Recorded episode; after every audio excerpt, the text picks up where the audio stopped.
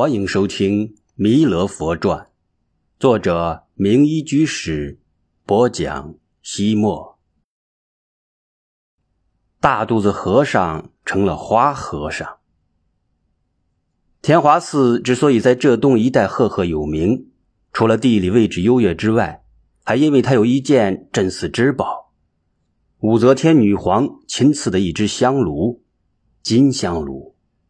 然而有一天，监院接到大雄宝殿香灯师的报告，皇帝御赐的金香炉不见了。监院带人将所有可疑的地方翻了个底朝天，也没有找到金香炉的影子。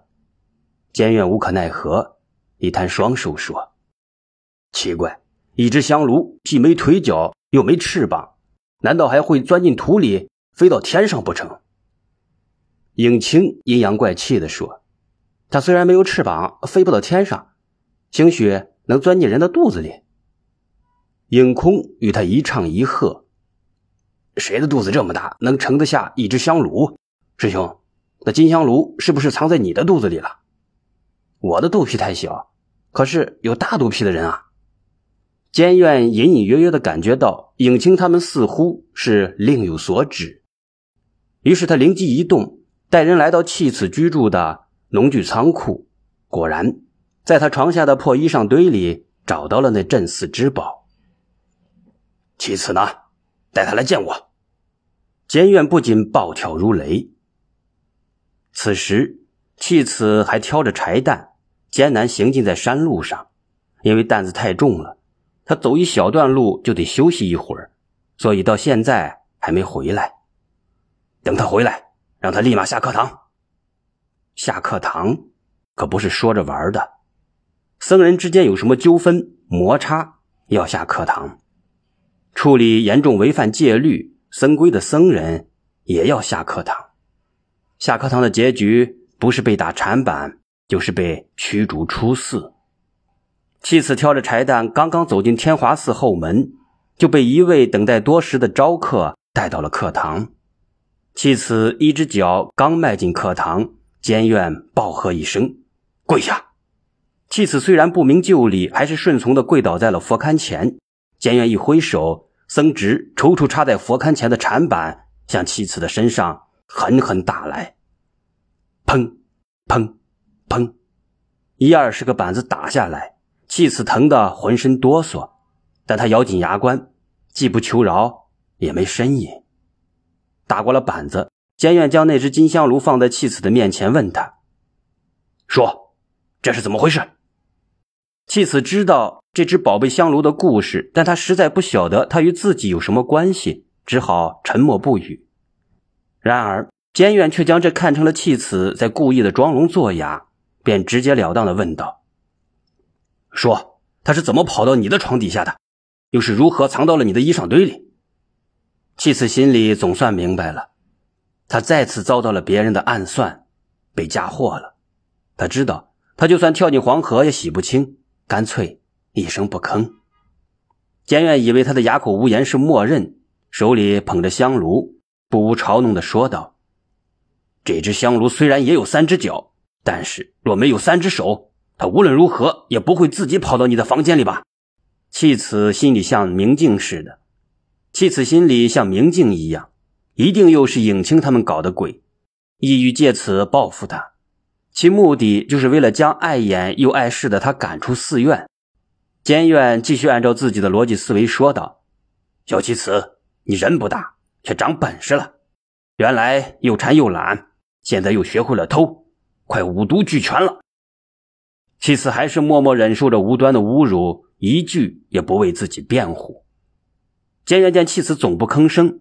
心中的火气也就消了许多，他长长叹了一口气，说道：“其次，出家人怎么能见财起意，妄生贪念呢？看来你是俗根未断，尘缘未了，还是趁早还俗回家吧。弃子可以忍受屈辱，可以承受皮肉之苦，却无论如何也不肯还俗。他急忙请求说。”不不不，当家师，我不还俗，我情愿接受最为严厉的责罚，也不离开寺院。当家师，我求求您。监院摇摇头，态度十分坚决地说：“偷盗是根本大戒，毫无通融的余地，违犯者一律出院。”妻子真急了，说道：“可是我根本没有偷盗金香炉啊！”监院听闻此言，气得浑身打哆嗦。这是我亲手从你床下找出来的，那么他是怎么到你那里的呢？我怎么知道？一定是有人嫁祸于我。监院脸色煞白，一字一顿的说道：“你的意思是说，是我在故意陷害你？”妻子摇摇头：“当家师，您当然不会故意冤枉我，可是一定有人在刻意算计我。谁？你说谁？金香炉究竟是谁偷的？”到这时候，妻子反而笑了起来。清者自清，浊者自浊，究竟是谁偷与非偷？天知地知，他知我知。因缘果报，毫厘不爽，自欺欺人，难证菩提，害人害己，业报怎了？看到弃子一副大义凛然的样子，监院不禁触然而惊，心中暗想。莫非冤枉了妻子不成？可是他打柴时空手而归，金香炉藏在他床下，这些都是自己亲眼所见啊。于是监院略一犹豫，还是坚持让弃子离开天华寺。正在弃子走投无路之时，方丈云清大和尚事实出现了。他笑着对妻子说：“小弃子，你真傻。”既然偷了金香炉，干嘛非要藏在自己的床底下？岂不是故意留着让人捉脏吗？你若是真的想把它据为己有，何不借每天上山打柴的机会，带到山里埋藏起来？那就神不知鬼不觉了。你们大家说是不是啊？说完，云清和尚看了监院一眼，随即呵呵大笑起来。监院当然听出了大和尚的弦外之音，所以香炉失窃一事便不了了之。转眼之间，弃子已经出家半年多了，经历了第一个节夏。节夏也叫夏安居，也就是规定在夏季三个月，从四月十六日到七月十五日的这一段时间里，僧人必须住在寺院里，不许。外出行脚，因为夏季正是万物萌发生长的时期，为了避免僧尼外出时会在无意之中伤害了草木小虫，犯了杀生大戒，违背了佛教大慈大悲的根本精神，所以佛教规定僧尼在这三个月不得外出云游。依照以往的惯例，寺院要在节下前七天，即七月初九至十五。举行报恩法会，拜梁皇宝忏，以超度其世父母、追荐过世的亲人。久而久之，这种仪式流传到了民间，形成了七月十五中元节，也就是中国特有的鬼节。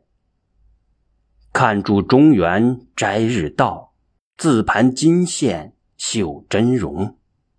在这一天，家家烧纸。户户染香，追思悼念那些已经亡故的亲人。天华寺坐落在海边，自古以来，居住在海边的渔民都是在风口浪尖上讨生活。大海神秘莫测，风云变幻不定，海难频频发生。因此，来天华寺礼忏做佛事、超度亲人的，大都是遭遇了不幸的寡妇们。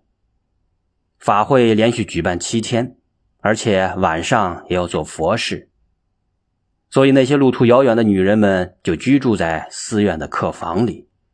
法会期间人多混乱，佛事频繁，点燃香烛的地方很多，而且那些信众会烧纸钱、纸船、纸元宝。寺院又大都是木结构的建筑，很容易引起火灾，因此监院不让弃祠打柴了。而是让他接替原来的老更夫，夜间值班，在寺院巡视，小心看管火烛。